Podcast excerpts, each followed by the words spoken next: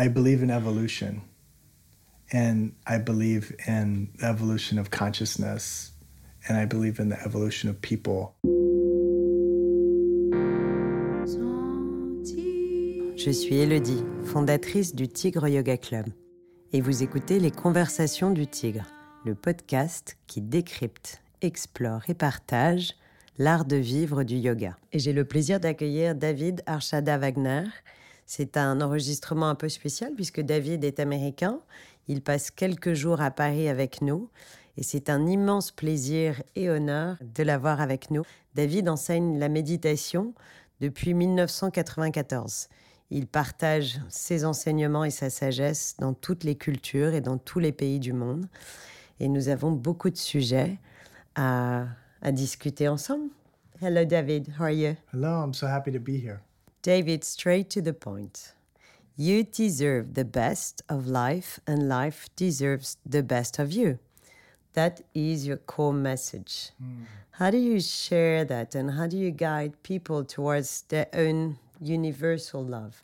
Well, the, that teaching is rooted in the basic flow of yoga, you could say. And I, I mean yoga, not just the physical practice, but the broader practice of it.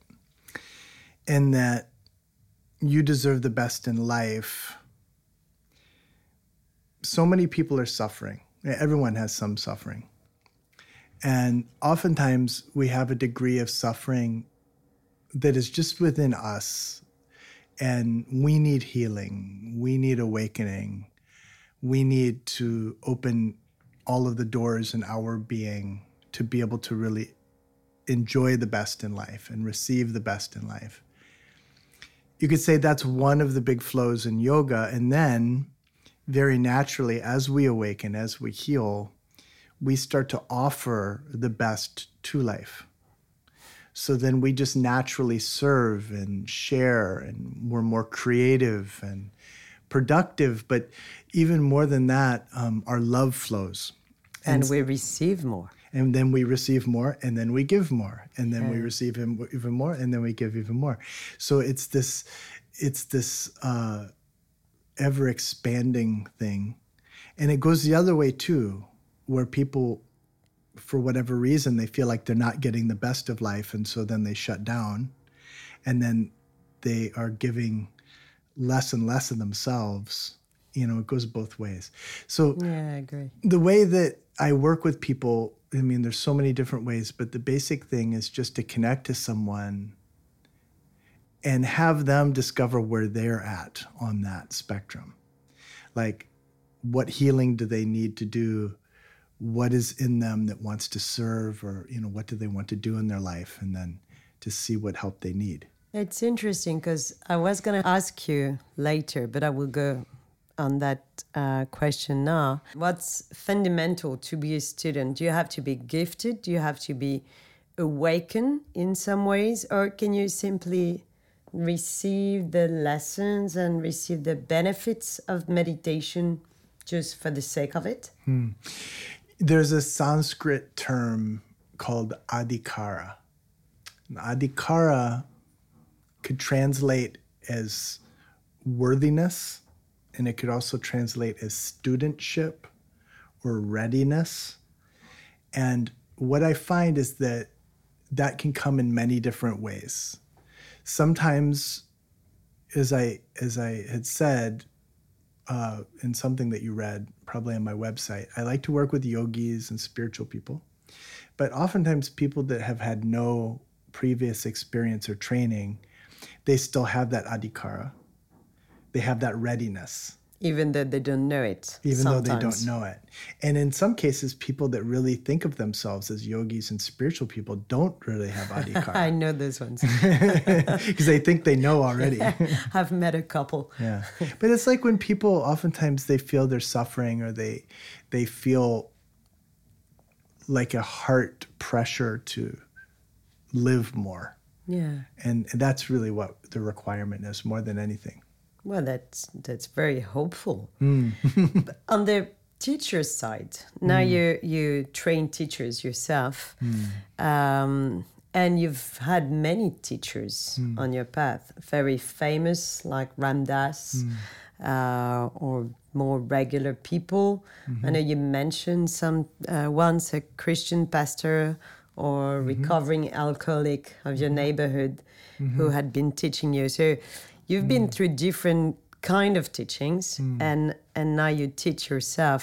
Mm. What makes a teacher a teacher? That will be probably the first question. And and and my second question, but you can go ahead, will be that do you think it's um, it's more challenging to teach meditation than yoga? I mean, when you teach meditation, you go straight to the to people's mind and spirit. Hearts, yeah. When you when you teach yoga as a mm-hmm. simple, basic asana yoga, mm-hmm. uh, you can always stay on the physical stage, mm. and you don't really threaten yourself or you don't jeopardize yourself. Yeah. But when once you're on meditation stage, you cannot really lie to yourself or to anyone. So you go. I know so what do you you feel teaching meditation is more of a challenge Mm. and and requires more human uh, qualities? So it's a bit Yeah. Yeah, altogether. no, I sorry, it's it. quite a long question. No, I get it. I definitely get it. The thing is, is you can also teach meditation in a way that's very superficial, because you can just give the instructions, sit still, close your eyes, watch your breath. yeah, as in mindfulness, Yeah. basic. It can. They can also just be very. It doesn't necessarily have to touch anyone or threaten them. But um, let me answer the first part of the question first about what makes a teacher a teacher. you like that one. I like it a lot because, you know, just before coming here, I think I mentioned I had this sandwich uh, from this man who was making sandwiches. And I told Adriana, I mean, she could just tell as I was watching. Adriana is your wife. Yeah, well, my yeah, my, Your- my girlfriend, you would say. Okay. And I told her while we were waiting in the line, she could tell just how happy I was watching this man make these sandwiches because he just had, he was a master, clearly. And um, it was very unique the way he was doing it. He wasn't, he could have just made the sandwich like anyone made the sandwich.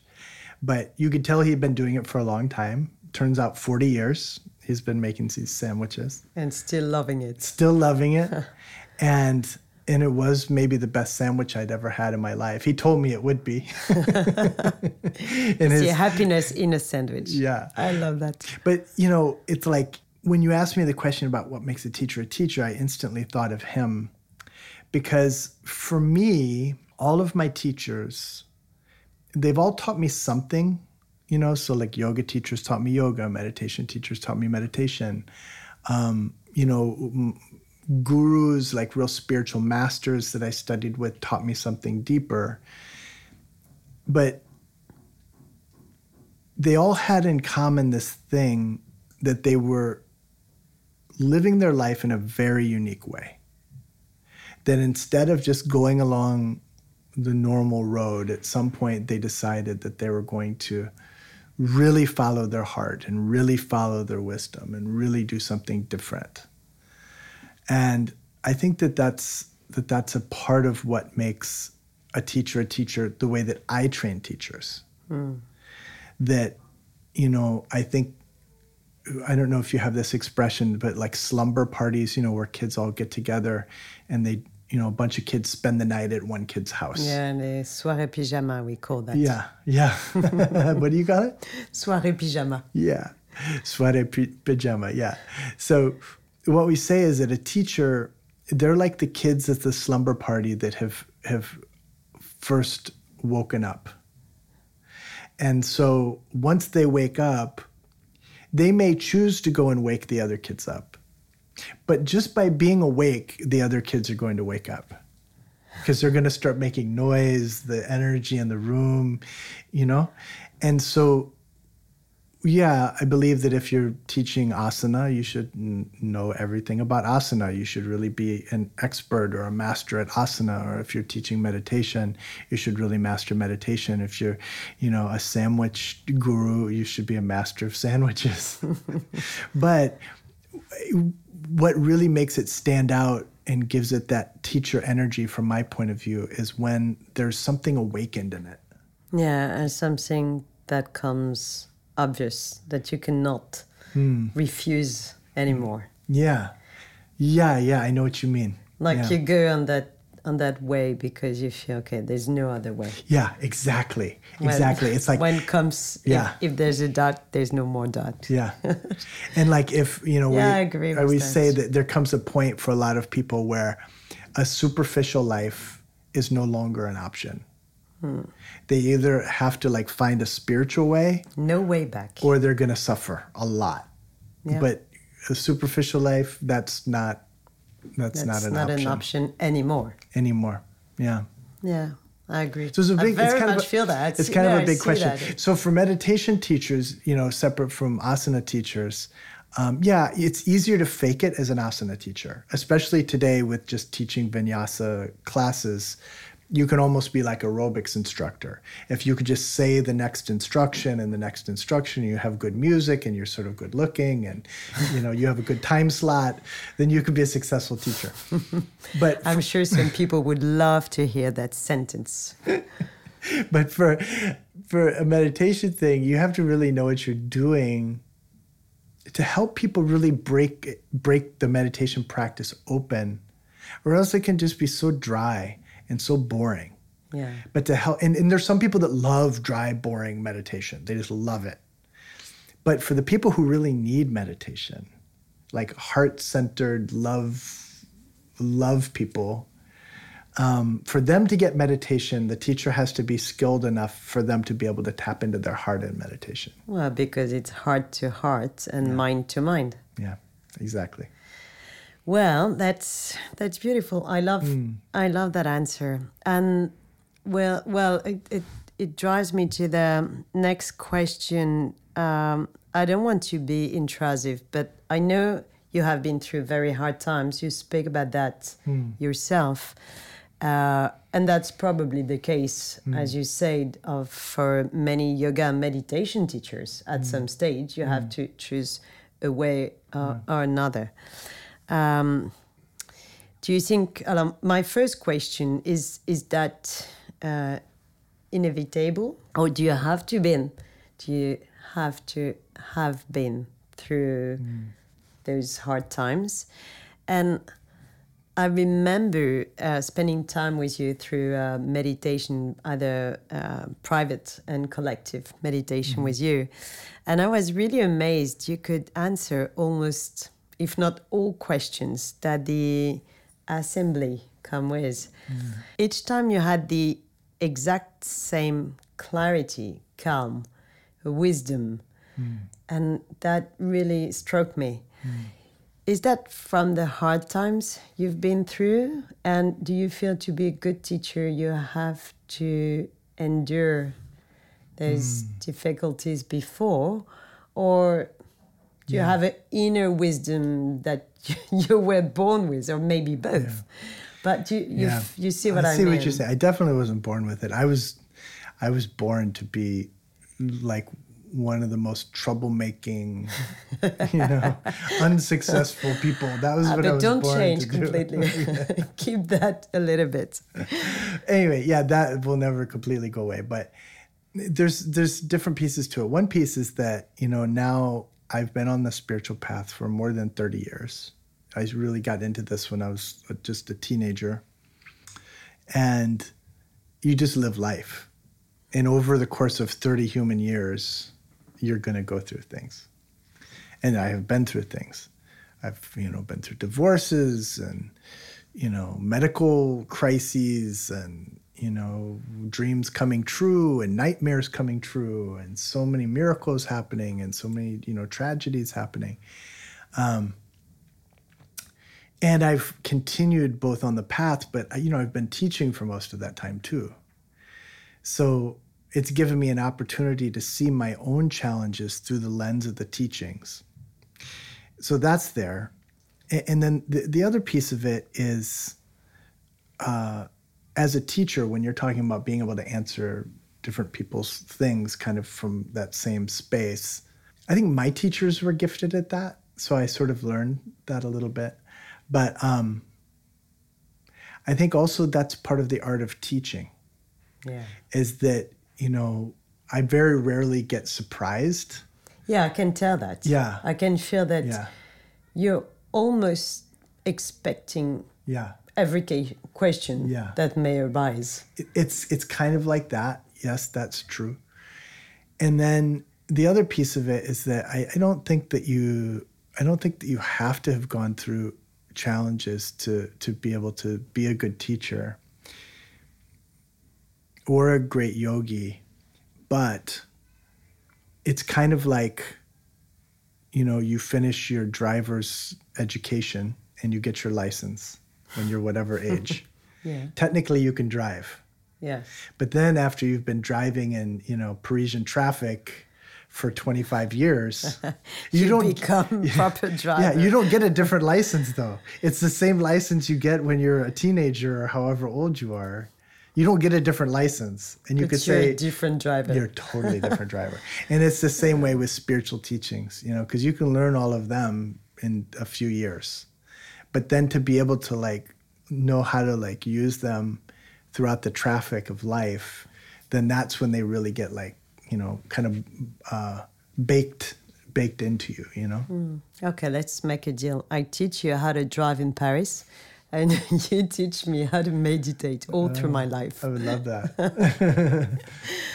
I love that. Uh, you are also a nomad teacher. You Mm. travel around the world. Do you feel there are different expectations from a country to another, from a market to another? And do you Mm. change your way of teaching? Like if you're in Mm. Paris, because you are in a urban big city with very stressful people, Mm. uh, are you teaching a different way rather than being in India or Indonesia or anywhere you travel in the world?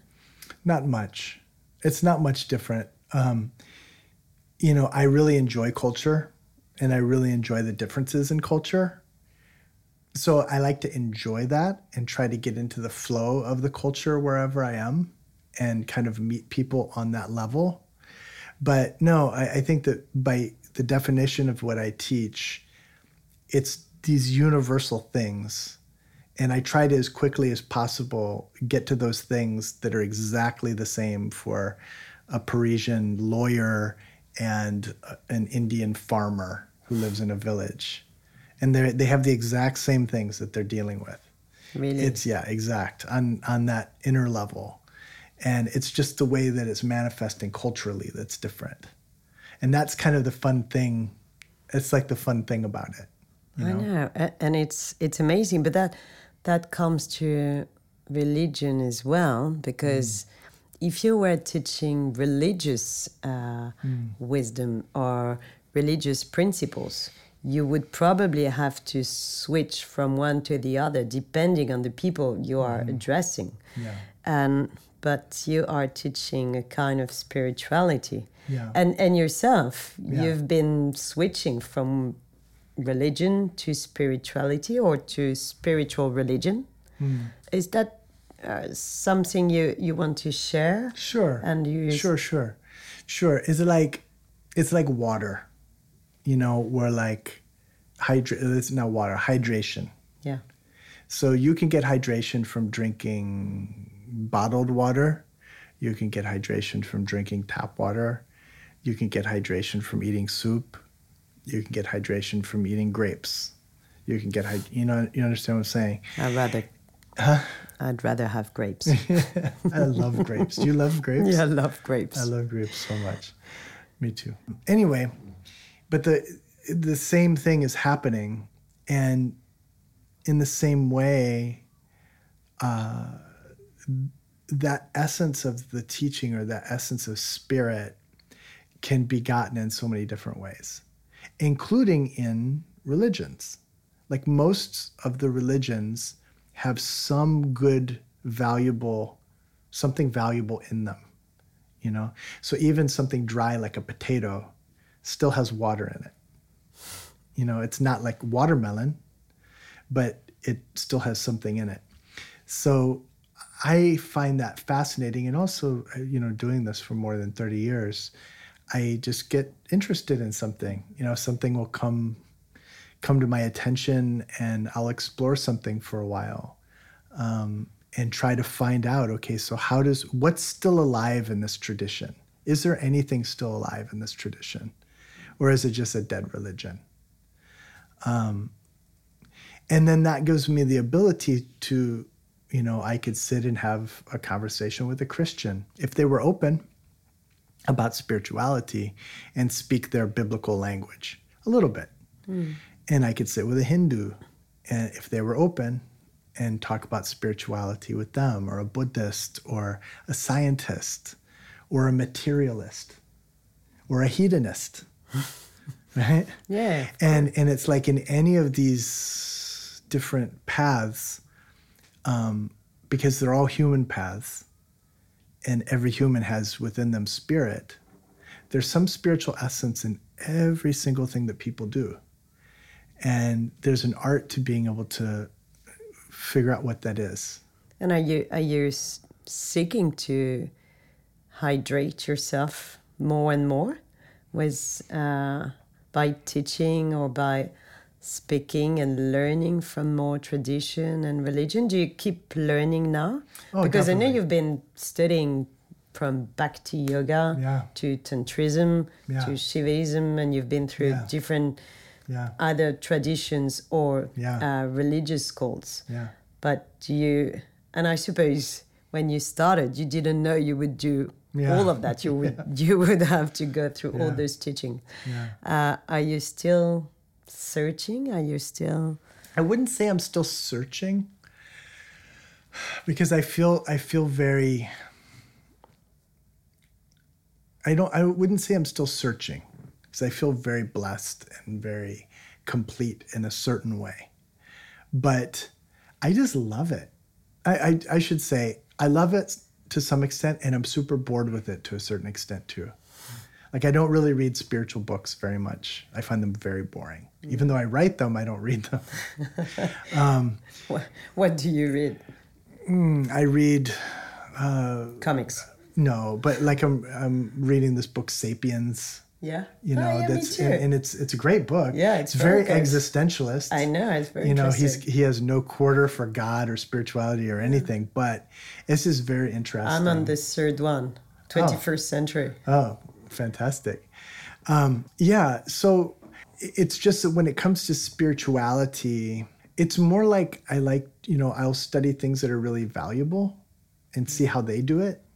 You know, it's almost like as a crafts person, it's almost like a chef visiting another restaurant or something. Yes. Um, and I also like to study how things are done badly.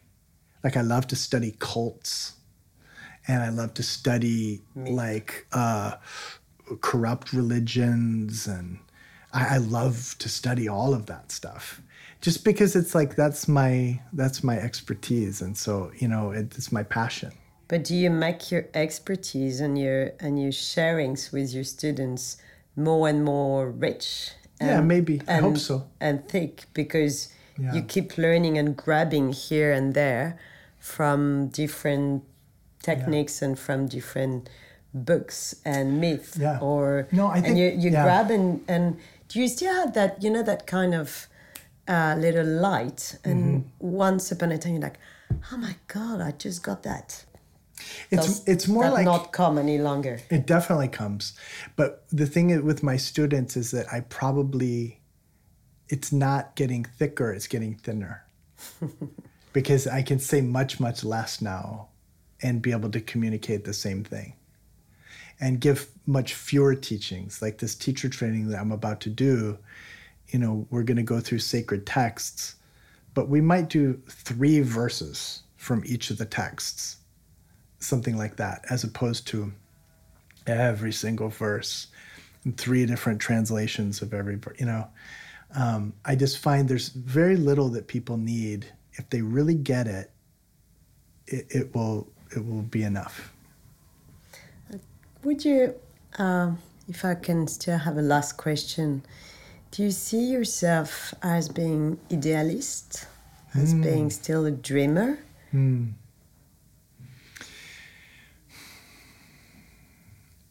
That's an interesting question.